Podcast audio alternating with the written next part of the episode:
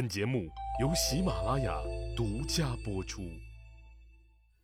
上一集里，我说到了仙客的儿子仙谷，刚一成年就进入了六卿之列，大概相当于晋国政治局常委梯队。他的人生起点之高，令人咋舌。同期，韩氏家族也受到了重用。韩氏先祖韩万是曲沃派系最忠实的拥护者。在后来的政治斗争中失败，家道也随之没落了。韩万的玄孙韩厥被迫流落街头，后来被赵崔当作孤儿收养，成为了赵氏的家臣。韩厥与赵盾交往甚多，两个人关系亲切却不暧昧。这次人事调整，赵盾任韩厥为三军司马，统管上中下三军的军法秩序。地位仅次于六卿，而赵盾所投资的这一份潜力股，最终帮助赵氏家族度过了后来最艰难的坎坷之路。荀氏属于晋国的老贵族，荀林父任卿士的时候，因其本职憨厚又才干卓越，荀氏崛起的势头很猛。赵盾屠杀老贵族，荀林父虽然保住了爵位，但并没有受到赵盾的青睐。后来，荀林父的弟弟荀守受宠于晋成公，被封于质地，因而创造了另外一个家族质氏。因为荀守的缘故，荀林父在赵盾执政后期又逐步的崛起了。晋国从表面上看，晋成公坐镇中央，赵盾辅佐，而实际上，晋国大事小情，如果得不到赵盾的许可，几乎没有推动的可能。国际上的事务则完全由赵盾代表晋国打理。赵盾终于可以完全按照自己的意思来打造晋国。可惜的是，仅仅过了六年，这位经历了晋襄公、晋灵公、晋成公三朝，在位超过二十多年的晋国正卿病逝了，时年五十五岁。他在任期间，维持了晋国的霸主事业，维护了晋文公、晋襄公以后的晋国盟主地位。作为一个国家卿士来说，他对晋国的发展壮大确实起到了中流砥柱的作用。赵盾去世之前，并没有将赵氏家主的位子传给嫡子赵朔，而是传给了他同父异母的弟弟赵括。这是因为赵盾的生母是赵崔在逃亡期间在敌国娶的嫡女舒伟，就是重耳甩给他的那个俘虏姐姐。重耳当了晋文公以后。又把女儿赵姬嫁给了赵崔，生了赵括。由此看来，赵姬母子的背景、身份是响当当、硬邦邦。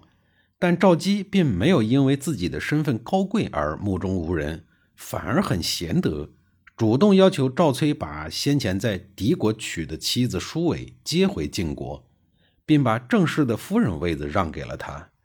赵盾子凭母贵，这才成为了赵氏家主。赵盾为了报答后妈赵姬的恩德，在临死之前，将赵氏家主的位子让给了赵姬的儿子赵括。赵姬一共有三个儿子：赵括、赵同和赵婴齐。赵盾这样做虽然报答了后妈的恩德，但也留下了兄弟叔侄不和的隐患。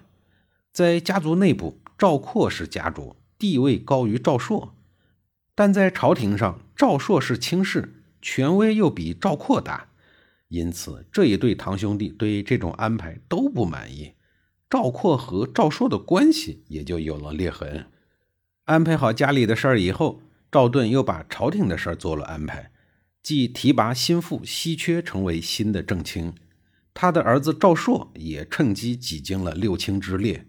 后来，赵朔还娶了晋成公的女儿赵庄姬。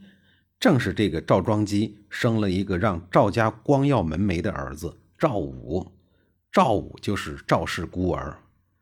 就在赵盾去世的次年，也就是公元前六百年，他的老板晋成公也去世了。随后，晋成公的儿子姬怒继位，是为晋景公。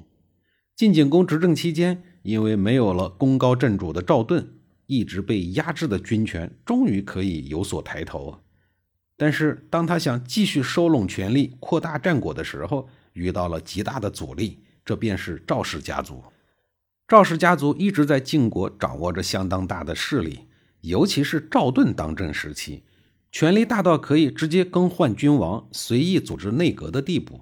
就算赵盾已经死了，可是虎死威犹在，整个晋国从上到下几乎都跟赵氏家族有着很直接的关系。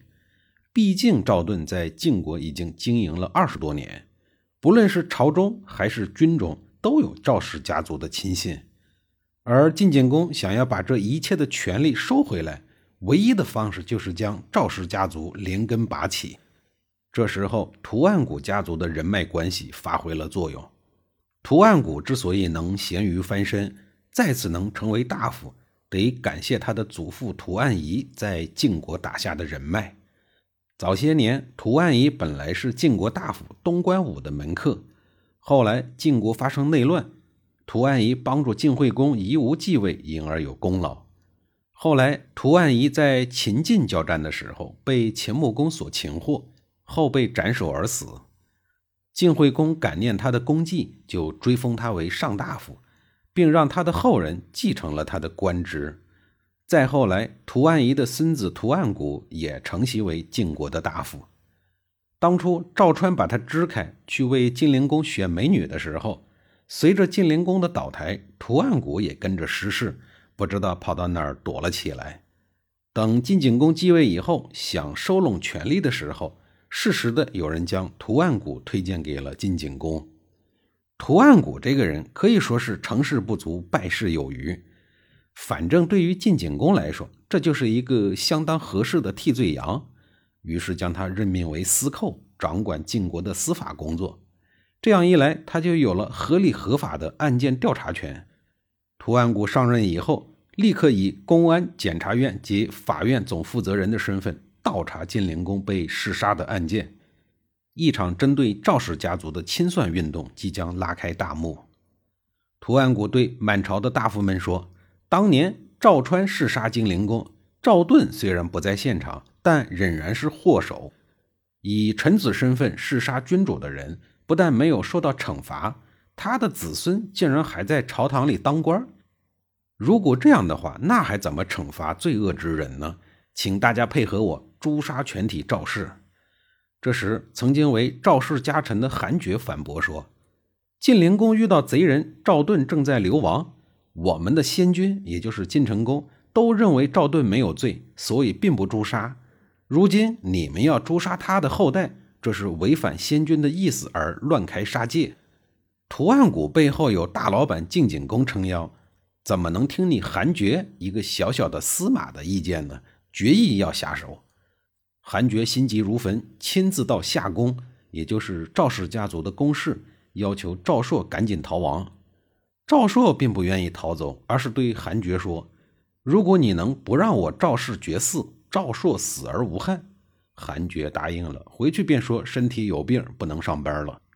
图案谷让他出兵配合，一起攻打赵氏。韩厥顶住了巨大的压力，拒绝出兵。赵朔与夫人赵庄姬做生死离别，并告诉夫人赵庄姬说：“如果生男子，他就叫赵武，当为赵氏复仇；如果生女子，她就叫文嬴，赵氏宗庙就该灭亡。”下一集里，我继续给您讲赵家的事儿。也就是赵氏孤儿的事儿。